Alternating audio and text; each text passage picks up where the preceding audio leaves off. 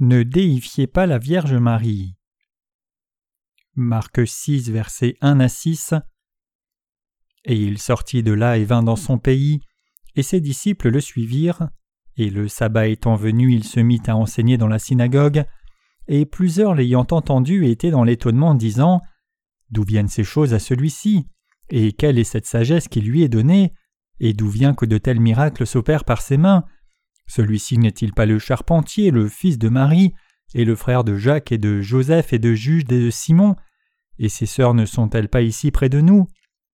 Ils étaient scandalisés en lui, et Jésus leur dit un prophète n'est pas sans honneur si ce n'est dans son pays et parmi ses parents et dans sa maison, et il ne put faire là aucun miracle sinon qu'il imposa les mains à un petit nombre d'infirmes et les guérit, et il s'étonnait de leur incrédulité et il visitait l'un après l'autre les villages à la ronde et enseignant.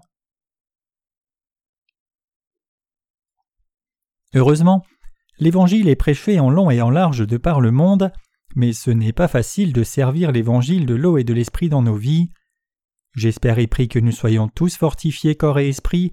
J'espère aussi et prie que toute personne dans le monde reçoive la rémission des péchés dans son cœur, en croyant dans l'Évangile de l'eau et de l'Esprit, pour que tous puissent recevoir le Seigneur dans la joie lorsqu'il reviendra. Pour que cela arrive, tout le monde doit d'abord pouvoir discerner la vraie foi des fausses. J'ai entendu une fois quelqu'un comparer l'âge à la vitesse, disant que la vie passe à 10 km heure quand vous êtes à la dizaine, 20 km heure à la vingtaine, 30 km heure à la trentaine, 40 km heure à la quarantaine, 50 km heure à la cinquantaine et ainsi de suite. C'est une analogie très adaptée. Ainsi nos vies passent très vite, et donc lorsque nous entendons la parole de Dieu, nous devons l'écouter attentivement et y croire de tout cœur, pour que nous soyons prêts à recevoir le Seigneur à tout moment. Le passage des Écritures d'aujourd'hui décrit ce qui s'est passé quand le Seigneur est allé dans sa ville natale après avoir guéri la fille de Jairus dans une autre région. Il est retourné à Nazareth où il avait grandi en tant qu'enfant. Bien sûr, ses disciples l'ont aussi suivi là. Comme c'était le jour du sabbat, Jésus a enseigné à la synagogue, mais beaucoup de ceux qui l'entendaient étaient offensés par son enseignement en disant D'où viennent ces choses à celui-ci? Et quelle est cette sagesse qui lui est donnée? Et d'où vient que de tels miracles s'opèrent par ses mains? Celui-ci n'est-il pas le charpentier, le fils de Marie, et le frère de Jacques et de Joseph et de Jude, de Simon, et ses sœurs ne sont-elles pas ici auprès de nous Marc 6, versets 2 à 3. Jésus dit alors Un prophète n'est pas sans honneur si ce n'est dans son pays et parmi ses parents et dans sa maison. Marc 6, verset 4. Il est aussi écrit dans la Bible Il ne put faire là aucun miracle, sinon qu'il imposa les mains à un petit nombre d'infirmes et les guérit et il s'étonnait de leur incrédulité. Marc 6, versets 5 à 6. Regardez la parole de Dieu de plus près. Qu'est-il dit sur la raison pour laquelle les gens étaient étonnés? Ils étaient étonnés parce qu'ils connaissaient très bien Jésus comme quelqu'un qui avait grandi dans leur ville, et c'est pour cela qu'ils ont dit N'est-ce pas le fils du charpentier? Nous le connaissons si bien. Qui sont ses frères? Jacques n'en fait-il pas partie?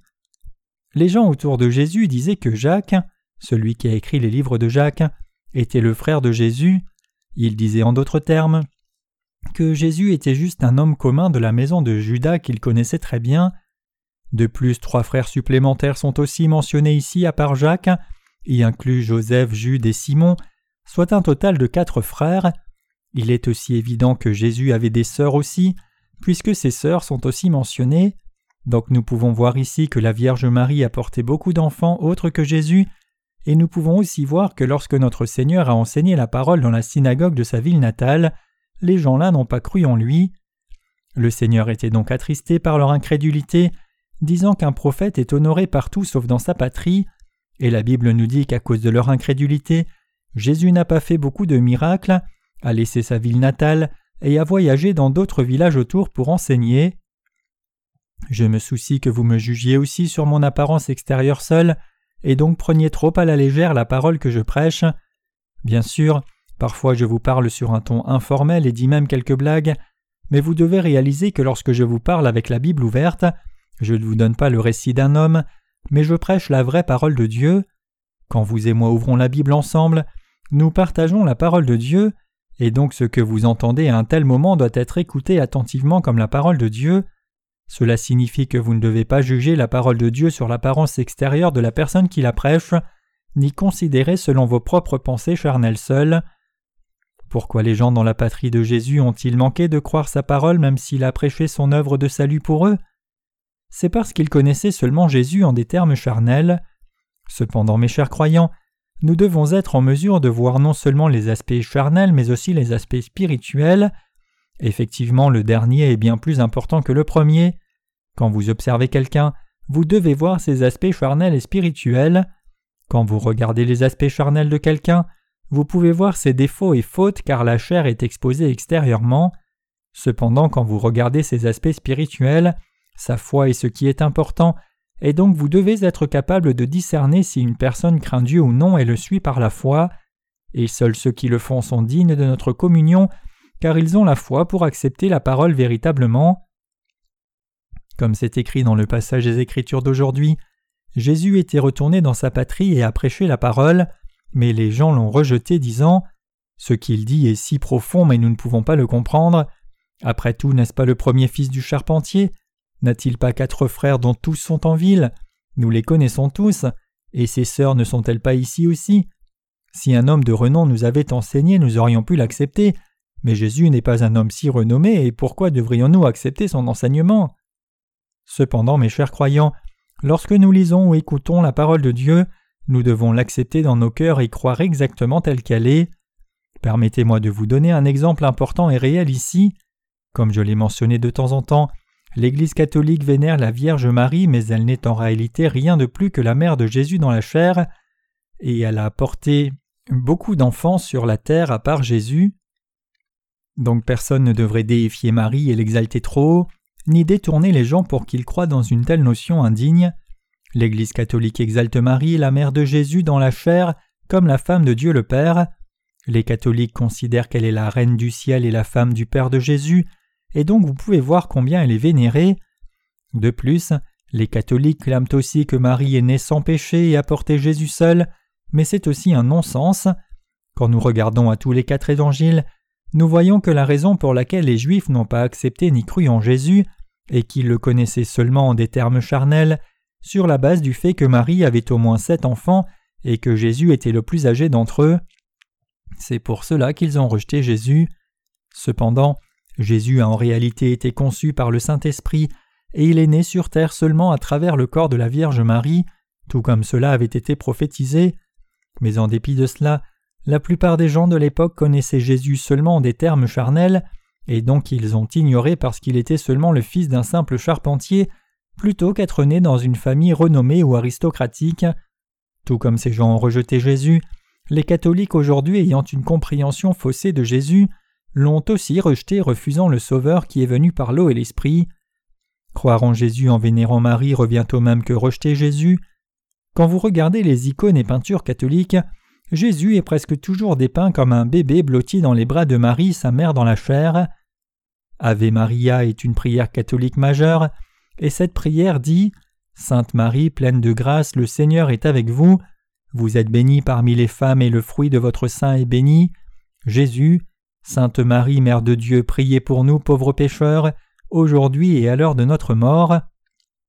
Plus récemment, l'Église catholique a justement déifié officiellement Marie. Si les catholiques se sont inclinés devant Marie avec Jésus par le passé, de nos jours, ils insistent sur Marie encore plus que sur Jésus lui-même. Marie n'est plus un être humain mais elle est devenue une déesse. La raison pour laquelle je vous donne des cas si spécifiques est que trop des gens sont engagés dans ces croyances. À cause de ces croyances, beaucoup de gens vénèrent Marie seulement pour finir avec une fausse foi. La vénération à Marie est particulièrement prévalente dans les pays catholiques comme l'Espagne. Dans tous les pays où le catholicisme a été introduit, la vénération de Marie est si répandue qu'elle a complètement ruiné le christianisme. En Corée, L'Église catholique était plutôt faible, mais récemment elle a gagné plus d'influence. Bientôt, les catholiques pourraient égaler les protestants en termes de nombre et d'influence. Cependant, quand leur foi est reflétée dans la parole des Écritures, elle est complètement corrompue. Ils vénèrent Marie comme la reine du ciel et défendent la doctrine de l'Immaculée Conception, disant que Marie est née sans péché. C'est cependant complètement faux. Étant donné le fait que Marie elle-même s'est appelée servante du Seigneur, Luc 1 verset 38, Marie était un être humain tout comme nous tous, non un être divin, et elle a été sauvée de la même façon que nous sommes sauvés. En dépit de cela, il y a beaucoup de croyants catholiques dans le monde entier. Je ne suis pas certain du nombre exact, mais il doit en avoir au moins un milliard. Il y a tant de catholiques qu'ils doivent même excéder le nombre des protestants. Quand des enquêtes sont faites, les catholiques et les protestants sont généralement catégorisés comme chrétiens comme s'ils croyaient tous en Dieu de la même façon, mais le catholicisme est complètement différent du vrai christianisme, et c'est la religion la plus mondaine de toutes. Ici, dans le passage des Écritures d'aujourd'hui, les gens de Nazareth ont rejeté Jésus parce qu'ironiquement ils le connaissaient dans des termes charnels. La même chose est vraie pour nous aussi. Quand nous regardons pour nous-mêmes, qui est le plus récalcitrant à accepter nos paroles? Qui vous rejette le plus? N'est-ce pas votre propre famille qui vous rejette le plus? Effectivement, c'est notre propre famille qui résiste le plus. C'est parce que les membres de votre famille vous connaissent trop bien, mais seulement dans des termes charnels. À leurs yeux, vous n'êtes pas particulièrement digne de respect, et ils ne pensent pas que vous soyez plus spécial ou meilleur qu'eux, et c'est pour cela qu'ils ne croient pas la parole de Dieu même quand vous la leur prêchez. Cependant, nous savons que rien d'autre que croire dans la parole de Dieu est la bonne chose à faire. Alors que nous pourrions discuter et argumenter sur les affaires séculières, quand il s'agit de la parole de Dieu, nous savons que croire dans cette parole est indiscutablement vrai. Notre Seigneur a aussi prêché la parole dans sa ville natale, et il s'est étonné de ce que les gens n'ont pas cru en lui. Il est écrit ici dans le passage des Écritures d'aujourd'hui que même si le Seigneur a dit la vérité, les gens de sa ville natale n'ont pas cru en lui, et donc il s'est étonné de leur incrédulité, et il est parti dans d'autres villages pour y enseigner. Évidemment, nous n'avons pas tant de reconnaissance ni ici dans cette ville ni même dans notre propre pays, mais quand nous étendons nos regards sur le monde, nous pouvons voir qu'alors que nos livres font leur chemin vers tous les coins du monde, et que notre évangile est enseigné et prêché, nous générons une attention mondiale. Les gens de l'étranger nous donnent plus de reconnaissance que nos concitoyens. Beaucoup de gens étrangers, y compris des pasteurs et théologiens, ont lu nos livres et reçu la rémission des péchés par conséquent, et ils sont tous très reconnaissants pour cela. En Corée, il y a un long héritage historique de déférence aux puissants, et donc il y a une tendance chez les gens à suivre aveuglément des croyances étrangères.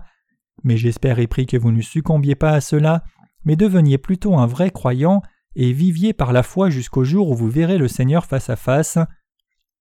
Vivons donc tous notre foi jusqu'au jour où nous verrons le Seigneur. Il y aura davantage de changements et de calamités cette année, il y aura plus de dérèglements climatiques, nous verrons même plus de désordre dans ce monde car le jour du retour du Seigneur est proche. Mais en dépit de toutes les difficultés à venir, j'espère et prie que vous croyez tous invariablement la parole de Dieu et supportiez toutes les épreuves de votre vie en vous confiant dans l'évangile de l'eau et de l'esprit.